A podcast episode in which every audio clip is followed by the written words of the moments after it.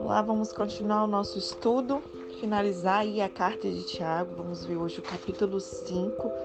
Tiago, ele começa a carta encorajando os leitores, né, a que aceitem com alegria as provações que são permitidas por Deus para dar maturidade. E aí a partir daí, ele passa a mencionar as fontes que nos permitem suportar as perseguições duras e continuadas. Tiago ele nos adverte, né, é, aos ricos, por exemplo, que oprimiam ali os pobres, os ricos que hoje vivem na opulência, eles vão enfrentar com certeza um juízo por maltratar os inocentes. A palavra não muda, amém? E aí nesse clima, os crentes eles devem ser pacientes, mantendo-se firmes até a volta do Senhor. A perseverança é muito importante a certeza de que o juiz está às portas, né? Nos conforta, nos encoraja. E os crentes eles podem encontrar conforto no exemplo de outros, como em Jó, que viveu no sofrimento, emergiu aí da experiência da misericórdia de Deus. E na medida que nós perseveramos, a gente deve permanecer inabalavelmente comprometidos em falar e viver a verdade. Os crentes também dispõem do recurso da oração quando oferecida por uma pessoa justa, ela produz efeito grande e poderoso sobre a nossa experiência aqui e agora. E essa pessoa justa é eu e você. O justo, que a palavra diz, somos nós, que fomos justificados mediante a fé em Cristo Jesus. O Senhor nos fez justiça de Deus, uma posição que Ele nos colocou a partir do momento que nós cremos na obra do Filho. Amém? Os crentes, eles também dispõem desse recurso da oração. E finalmente, cada um de nós é um manancial para outros. Não tem a ver só conosco, não é verdade? Então, quando uma pessoa se extravia, nós devemos buscá-la, trazê-la de volta para uma vida em consonância com a verdade de Deus. O versículo chave de Tiago 5 é o verso 9, sobre a gente não não querer estar ansioso. Amém? Num tempo de de, é, de tanta ansiedade, crises, transtornos né, psíquicos, é um desafio nós não andarmos ansiosos. Nós precisamos nos é, encher da palavra de Deus para que a gente não dê vazão à nossa alma, à carne, às circunstâncias que se levantam, né? E a aplicação pessoal disso é, em vez de ficar desanimado diante do sofrimento, é nos lembrar que nossas perspectivas são boas. Né? O fim é glorioso, o final é muito melhor do que o começo. E aí, é, dando essa revisada antes da gente ler, né, o capítulo propriamente dito, eu vou, na verdade, eu vou fazer o seguinte: eu vou ler ele na versão, acho que essa aqui é NVI, né, que a gente está lendo. É, deixa eu ver aqui. E aí depois eu dou uma passada assim por cima antes da gente ler ela na versão a mensagem, tá bom? Deixa eu abrir aqui.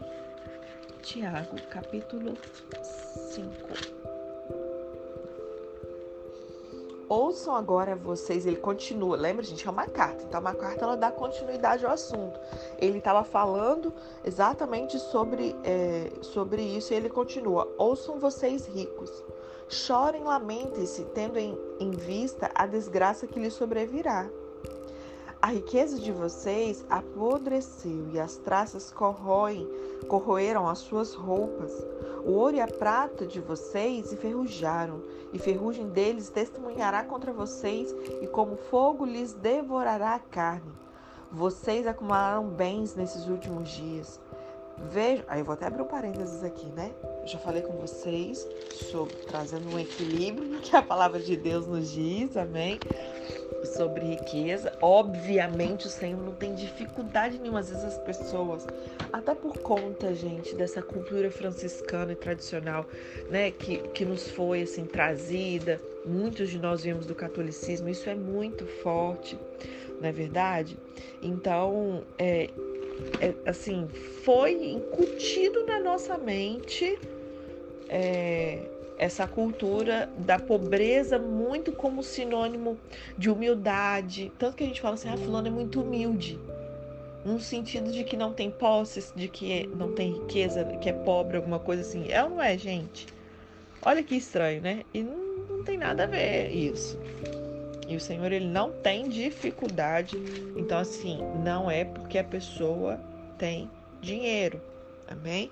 Na verdade, tem todo um contexto do porquê. O dinheiro aqui desses ricos aqui é porque Mamon era o, era o rei deles, era o deus deles. O dinheiro era tudo para eles. E olha o que, que eles estavam fazendo. Por que, que Tiago está falando essa palavra dura aqui, esse juízo pesado sobre esses ricos? Olha o que eles estavam fazendo. Olha o verso 4, diz assim: Vejam o salário dos trabalhadores que ceifaram os seus campos e que vocês retiveram com fraude, eles estão clamando contra vocês. O lamento do ceifeiro chegou aos ouvidos do Senhor dos Exércitos. Entende, gente? Então não era um dinheiro lícito. Eles estavam aqui, ó, retendo com fraude. Estavam o quê? Roubando, usurpando, passando a perna, explorando. Ok? Eu enriqueço, enriqueço, enriqueço, mas aquele que trabalha para mim tá lá, ó, passando necessidade. Ele diz assim, verso 5: Vocês viveram luxuosamente na terra, desfrutando prazeres e fartaram-se de comida em dia de abate, ou em, como em dia de festa, né? É, vocês têm condenado, verso 6, e matado o justo sem que ele lhe ofereça resistência. Portanto, irmãos, ele continua. Então, visto isso aqui, sejam pacientes até a vinda do Senhor. Vejam como o agricultor aguarda que a terra produza a preciosa colheita e como ele espera com paciência até virem as chuvas do outono, da primavera. Sejam também pacientes e fortaleçam o seu coração, porque a vinda do Senhor está próxima. Gente, de fato, vocês não têm noção. Eu sei que todos nós ouvimos isso desde que nascemos. Não, mas a minha bisavó, minha avó falava que Jesus estava voltando. Mas aqui, deixa eu te falar uma coisa. É só você dar uma estudada. Nós temos feito, né? Eu no grupo da igreja a qual eu lidero. A gente iniciou esse ano, elas me pediram, depois de muito tempo, a gente estudando muitos assuntos, estudar escatologia, estudei com elas, inclusive no Spotify do Mulheres do Reino, está lá disponível grande parte do que eu estudei com elas sobre escatologia. Hoje, especificamente, a gente vai iniciar um estudo sobre o anticristo, né? É, e acabando esse estudo do anticristo, a gente vai fazer a cronologia bíblica, onde a gente percebe aí que, gente, se tiver 10 anos é muito, assim, né? Para a volta de Jesus, no caso, para o arrebatamento. A gente crê entre 6 e 8 anos aí, pela cronologia bíblica, coisas que o Senhor deixou escrito para nós na palavra, que leva a crer que nós somos a geração do arrebatamento da volta do Senhor, né? Então, nessa última hora, nós precisamos sim fortalecer o nosso coração. Lembrando que quando a Bíblia fala coração, ela geralmente está se referindo ao nosso espírito. Amém? Quando ele fala, vou te dar um novo coração, era um novo espírito, nosso espírito recriado, ligado agora de volta ao Senhor, né? Então, é, nessa última hora, muitos estão se distraindo, não se apercebendo. Quanto mais se aproxima do fim, mais nós temos que mergulhar na palavra. Mais dentro é, da presença, em volta da presença de Deus, nós temos que estar. Amém? É, Verso 9: Irmãos, não se queixem uns dos outros, para que não sejam julgados. O juiz está às portas. Verso 10: Irmãos, tenham os profetas que falaram em nome do Senhor como exemplo e paciência diante do sofrimento. Como vocês sabem, nós consideramos felizes aqueles que mostraram perseverança. Vocês ouviram falar sobre a perseverança de Jó, viram o fim que o Senhor lhe proporcionou. O Senhor, ele é cheio de compaixão e misericórdia.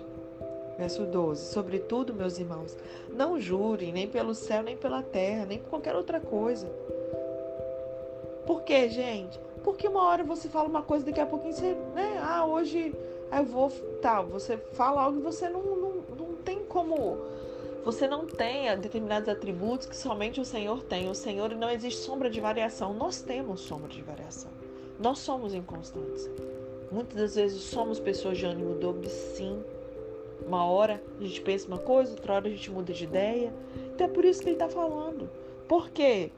Porque seja o sim de vocês, sim, e o não, não, para que vocês não caiam em tentação, em condenação, desculpa. E ele vai falar sobre a oração da fé, né, o final do, desse capítulo, verso 13. Entre vocês, há alguém que está sofrendo? Que ele ore. Há alguém que se sente feliz? Que ele cante louvores. Entre vocês, há alguém que está doente? Que ele mande chamar os presbíteros da igreja, né? Lá no início da igreja primitiva, né, gente? É, quem eram os pastores? Eles, eles chamavam de anciãos, presbíteros, né? Maíra, mas quer dizer que eu, só o, o pastor que tem que olhar por mim? Óbvio que não, né, gente? Aqui tem todo um contexto. Você sabe que qualquer santo, você pode chamar qualquer santo, qualquer justo, qualquer filho de Deus, qualquer cristão, qualquer pessoa que já nasceu de novo, ela é imbuída dessa unção e dessa autoridade. Obviamente que a gente reconhece a unção que está sobre a vida dos nossos líderes, dos nossos pastores. Amém? Entre vocês alguém doente, que ele mande chamar os presbíteros da igreja para que estes orem sobre ele, unjam com óleo em nome do Senhor. A gente, é, algumas de vocês já estudaram comigo sobre unção, com relação ao óleo. Maíra, posso usar? Pode usar, faça de acordo com a sua fé. Amém? Mas a gente tendo essa consciência, conhecendo e prosseguindo em conhecer, sabendo que a gente tem que perder esse misticismo e sermos guiados pelo Espírito, sabendo que a unção já está sobre nós, não precisamos de outros recursos como era antigamente. Amém? É, a, oração, a oração feita com fé curará o doente. Gente, se for sem fé, não adianta. O Senhor o levantará. Por quê? Ah, eu vou orar aqui, mas se você não crê, é melhor nem orar. É a oração da fé. Tem que crer, é uma convicção. Você faz uma petição e você termina essa oração fazendo o quê? Dando ação de graças crendo que quando você se achega diante do Senhor, falou, Pai, Ele já te ouviu. Você está orando algo alinhado com a palavra de Deus, porque nós sabemos que Jesus ele nos resgatou da maldição da lei, enfermidade, não tem mais poder, amém? Tem toda uma consciência por trás. A oração da fé curará o doente, o Senhor o levantará, e se houver cometido pecados, ele será perdoado. Aleluia. Portanto, verso 16: confessem os seus pecados uns aos outros e orem uns pelos outros para serem curados. Talvez aqui esteja resposta para alguém que está ouvindo. Determinadas enfermidades muitas vezes acharam legalidade, por quê? Porque, porque tem pecado não perdoado. Mas toda vez que tem doença, quer dizer que é isso? Não, gente. O mundo jaz no maligno, né? O nosso corpo não foi transformado ainda, não foi revestido de, de é, imortalidade e incorruptibilidade ainda não foi transformado, conforme Paulo fala, né? Então, nós estamos sujeitos, mas existem casos que é exatamente esse. E aí, muitas das vezes, uma coisa que os meus pastores me ensinaram é com relação a. Aqui fala o quê? Confessar para o Senhor não é para o Senhor, porque às vezes a gente comete um pecado e a gente de fato se arrepende e quer, não quer que esse pecado venha a ser conhecido. A gente quer só confessar para o Senhor dentro do nosso quarto: Senhor, me perdoa, fiz isso, aquilo, outro e pronto. Só que se eu pedir, cometi um pecado contra alguém, eu preciso pedir perdão para esse alguém.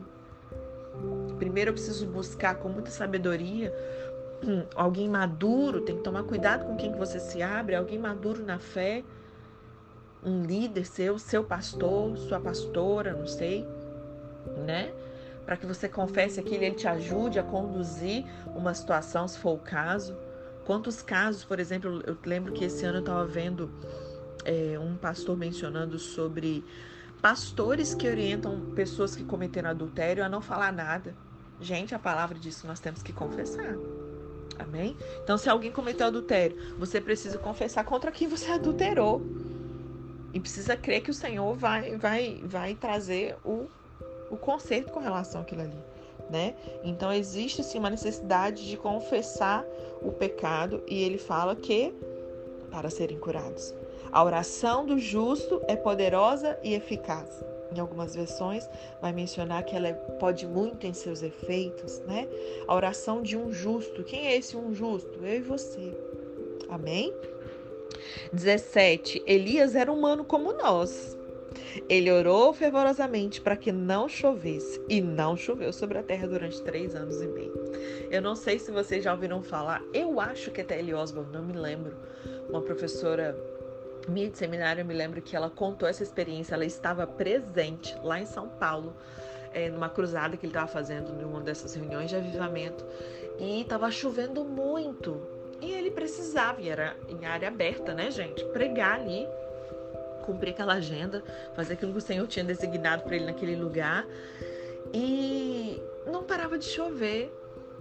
E aí alguém né? Tipo assim, eu não tô falando dos apóstolos, não tô falando de nós, mas é Elias, né, Maíra? É Elias. Cara, eu tô falando de alguém como nós. Tudo bem que Elias também era como nós, mas pode ser que a sua mente te atrapalhe entender isso, né? Mas aí esse evangelista pega e começa e ora. E ele determina, ele declara. Ele faz essa oração para que não chovesse ali, para que a chuva cessasse. E obviamente, aconteceu, né? A chuva parou, gente, só onde eles estavam, ao redor deles chovia e aonde eles estavam, as pessoas estavam com guarda-chuva ali esperando ninguém arredava o pé daquele lugar, esperando o mover do Senhor se manifestar naquele ajuntamento ali. E aí não choveu, aonde eles estavam, e ao redor deles chovia, onde eles estavam não chovia né? Elias era como nós, ele orou fervorosamente para que não chovesse, não choveu sobre a terra durante três anos e meio. Isso aqui é bem escatológico, se você ler Apocalipse, você vai ver sobre isso aqui também. Verso 18: Orou outra vez, os céus enviaram chuva e a terra produziu seus frutos. Meus irmãos, se algum de vocês se desviar da verdade e alguém o trouxer de volta, lembre-se disso. Quem converte um pecador do erro do seu caminho salvará a vida dessa pessoa e fará que muitíssimos pecados sejam perdoados ou cobrirá muitíssimos pecados. Amém? Então, esse é o capítulo 5, né? Aqui do verso 1 a 6, a gente vê assim, por que contra o rico, né? vou revisar agora isso aqui com vocês antes da gente ler na versão a mensagem, tá bom? É, por que contra o rico, né? Em Jerusalém, é, eram poucas as pessoas da classe alta, gente, que se mostravam sensíveis ao evangelho. Ok? Então, todas as vezes que você lê a palavra com relação a isso, traz esse equilíbrio, joga fora tudo isso que estava incutido na nossa mente com relação à riqueza, né? E traz o contexto daquela época, vai entender o que está escrito ali, tá bom? É, e aí, enquanto crescia a perseguição contra a igreja primitiva, muitos crentes, eles perderam sua fonte, por exemplo, de subsistência, passaram a ser explorados pelos poderosos. Quando a gente estuda Atos, a gente percebe quantas pessoas, a gente falou sobre isso aqui no estudo de Atos, quantos foram expulsos assim das suas famílias, perderam tudo porque se tornaram cristãos né? E aqui as investidas de Tiago contra os ricos são: eles anseiam aumentar a riqueza com o sofrimento dos outros, é por isso que é condenado aqui. Defraudam seus empregados, vivem de uma maneira extravagante e amam a boa vida. Desculpa. e matam os justos. Então era por isso, não é por conta da riqueza em si, é o porquê o que a riqueza fazia com essas pessoas, o que elas faziam com essa riqueza delas. Tá bom? É, verso 7 a 9 ele fala sobre a paciência. Nós temos sim condições de sermos pacientes, até mesmo quando provocados pela avidez daqueles exploradores da riqueza que eles estavam vivendo. Né? Esse era o contexto que ele estava falando ali, mas você pode extrair isso para sua vida como um todo, independente da dificuldade que você está enfrentando. Nós sabemos que Cristo, o juiz, está às portas. Se você não tem essa convicção, se isso não acha no seu coração, eu te convido a estudar a palavra com relação a isso. Pegue o estudo de escatologia e estude. Tá bom? No verso 12, quando ele fala sobre não jurar, né? Meu gatinho tá aqui, querendo entrar para estudar. Deixa eu abrir a porta para ele. Vem, abençoado. Vem. Vocês já sabem, né? Quem tá aqui há mais tempo sabe que ele gosta de participar dos estudos. verso 12. É, com relação a não jurar, né? Por que, que a ênfase aqui tem essa interrupção no uso de votos, né? De votar, de jurar. Por quê? Porque a espera paciente ela exige da gente que a gente vive em honestidade. A nossa integridade não é o juramento em si. Entende, gente? Que vai convencer os outros de que nós estamos sendo sinceros. Ah, não, fulano, eu juro. Não, é a sua perseverança, é a sua constância, a sua honestidade. É isso que faz com que a sua palavra tenha, entende? É mais ou menos isso aqui que ele está trazendo. Do verso 14 a 16, ele vai falar sobre oração e unção. É um outro assunto muito gostoso de se estudar. Né? Essa passagem aqui, que se associa à oração pelos enfermos, à prática dos presbíteros da igreja de ungir com óleo, confissão de pecados, ela vem intrigando os crentes assim através da história. Alguns pontos aqui ficam claros no texto. A oração é necessária em caso de doença, né? Isso aqui está bem claro para nós. Uma das funções dos presbíteros de uma igreja é orar pelos enfermos. A oração ela é fundamental, é um verbo ativo. Ungir com óleo é secundário, é expresso como um particípio. O óleo, ele era um ingrediente mais comum nos tratamentos médicos antigos, entende, gente? Então também assim, dificilmente eles não usariam óleo, ok? Não era, não era místico como a gente usa hoje em dia. Muitas vezes era medicinal mesmo, tá bom? É, o verbo que foi usado para descrever o uso dele no original, no grego, é aleifo, acho que é assim que se diz, que significa besuntar e não ungir sacra, sacramental, como nós pensamos hoje em dia. Fulano, pega o óleo, vamos ungir, fulano tá passando mal. Não é isso, entendeu? É, então, essa passagem ela ensina a aplicação do óleo tanto na oração como nos tratamentos médicos normais, né? A confissão também, já falamos isso que é importante quando a enfermidade ela decorre de um pecado. E aí, nesse caso, a doença ela, ela é meio que disciplinar, mas não é, né? Porque nós sabemos que não é o Senhor que vem nos tratar com doença, com enfermidade, nem nada. Mas que se você abriu essa brecha, né? E você foi tocado por Satanás na doença, que você veja aonde foi que ele achou esse poder para poder tocar em você. Você se corrija, confesse o pecado e bote o cão para correr. Amém?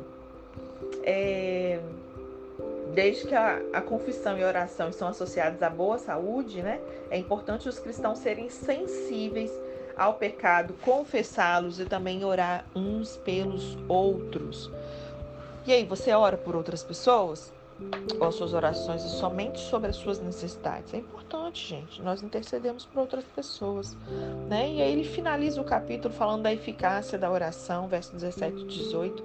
A oração de uma pessoa que tem um relacionamento com Deus, que é nascida de novo, ela é realmente poderosa, né? E aí ele dá o exemplo de Elias, né? Cuja, cuja fragilidade não está encoberta no Antigo Testamento, não é verdade? Só que ele era efetivo na oração. Por quê? Porque a oração do justo é, pode muito seus efeitos. Ele orava com determinação, com fé. Amém? Então vamos para finalizar essa jornada maravilhosa. Vamos ler aqui é, na versão a mensagem, que eu gosto muito dessa linguagem aqui. Eu falo que poderia ser a linguagem da Maíra de hoje. o capítulo 5 ele começa falando de riqueza da corrupção, cheiro de podridão, né? Uma palavra final para vocês que são ricos arrogantes. Comecem a chorar. Preparem baldes para as lágrimas que vocês irão derramar quando a calamidade chegar.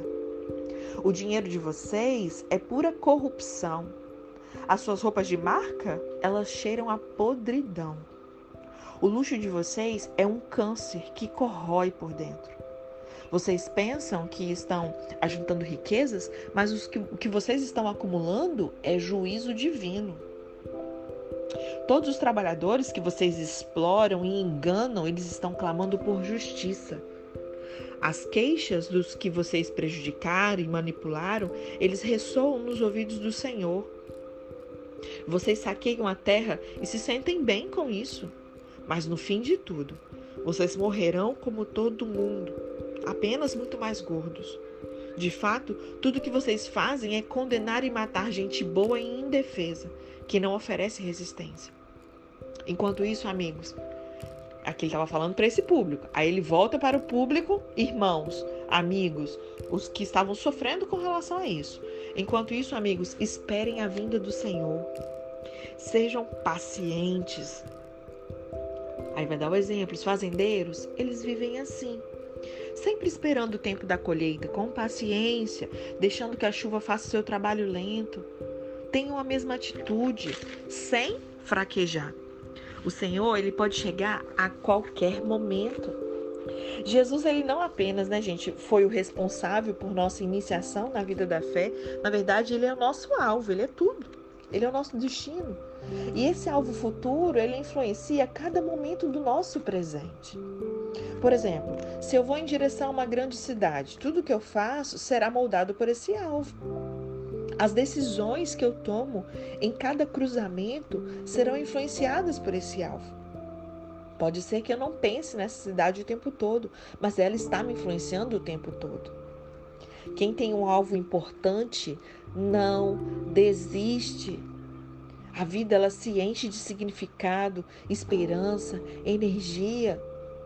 Se as pessoas perderem o alvo, acabam se desviando. Por isso, gente, que as pessoas têm se desviado muito nessa última hora. Elas se sentem desencorajadas e desistem. Tiago sabia dessa verdade e é por isso que ele escreveu: Sejam pacientes, tenham a mesma atitude sem fraquejar. O Senhor pode chegar a qualquer momento, é por conta disso. E ele continua: Irmãos, não reclamem uns dos outros vocês sabem que uma queixa muito maior pode ser feita contra vocês. O juiz está às portas. É só ler lá em Romanos 2 também, né? Tomem os antigos profetas como, men como mentores.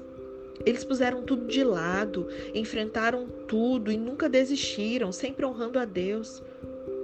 Quem permanece firme não perderá a sua recompensa. Vocês, por certo, já ouviram falar da paciência de Jó e sabem que Deus o recompensou no final. Lembrem-se, Deus se importa conosco em tudo, até mesmo nos detalhes. Isso é verdade. Agora que sabem como Deus se importa conosco, parem de dizer coisas como: ah, juro por Deus. Deixem de impaciência fazendo juramentos para apressar Deus. Digam apenas sim ou não, apenas a verdade. Assim, as suas palavras não poderão ser usadas contra vocês. Vocês estão sofrendo? Orem. Vocês se sentem bem? Comecem a cantar. Estão doentes? Chamem os líderes da igreja para orar por vocês e ungí-los em nome do Senhor. A oração confiante irá curá-los. E se tiverem pecado, serão perdoados, curados por dentro e por fora. Façam disso uma prática comum. Confessem seus pecados uns aos outros e orem uns pelos outros, para que vocês possam viver juntos, integrados e curados. A oração da pessoa justificada por Deus, ela é poderosa e vitoriosa. Elias, por exemplo, humano como nós, orou com fé para que não chovesse e não choveu nenhuma gota durante três anos e meio. Depois, orou para que chovesse e as chuvas vieram, a vegetação começou a crescer de novo. Então, prezados amigos, se vocês conhecem alguém que se desviou da verdade, não desistam dessa pessoa. Façam tudo para trazê-la de volta e terão resgatado uma vida preciosa da destruição e impedindo ali que ela se afaste de Deus. Amém, gente? Assim a gente finaliza essa jornada maravilhosa da carta de Tiago. Uma carta pequenininha, igual Gálatas. Eu falo que Gálatas e Tiago é como se fossem irmãos gêmeos, cartas gêmeas, no sentido de assim, pequenininhas, mas, meu Deus do céu, capaz de revirar a gente por dentro. E eu te incentivo a estudar de novo quantas vezes forem necessárias essas cartas. Não ler de qualquer jeito. Leia, sabe, trazendo para sua vida prática, examinando de verdade a si mesma. Não é você não lê para poder corrigir o outro. Amém? Entenda é, tudo que Jesus passou na cruz, a vida que ele conquistou para você, existe uma nova vida para você viver. Você não é uma pessoa comum, você não é uma pessoa qualquer. Você é embaixador do reino de Deus nessa terra. Nós precisamos conhecer um pouco mais sobre a nossa pátria, sobre quem é que, que provê os nossos recursos, qual é, é, é a nossa autoridade que foi, que foi otorgada para nós, aquilo que temos, aquilo que somos, aquilo que. Sabe? Então eu incentivo você a não parar, amém?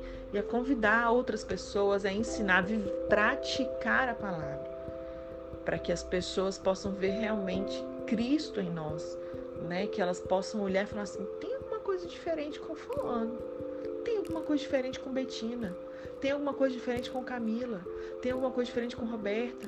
Eu quero isso. As pessoas vão ver a sua vida transformada da mesma maneira que tem acontecido comigo. Eu creio, porque a palavra é poderosa para isso. Amém? E aí amanhã a gente tem um novo estudo. Ok?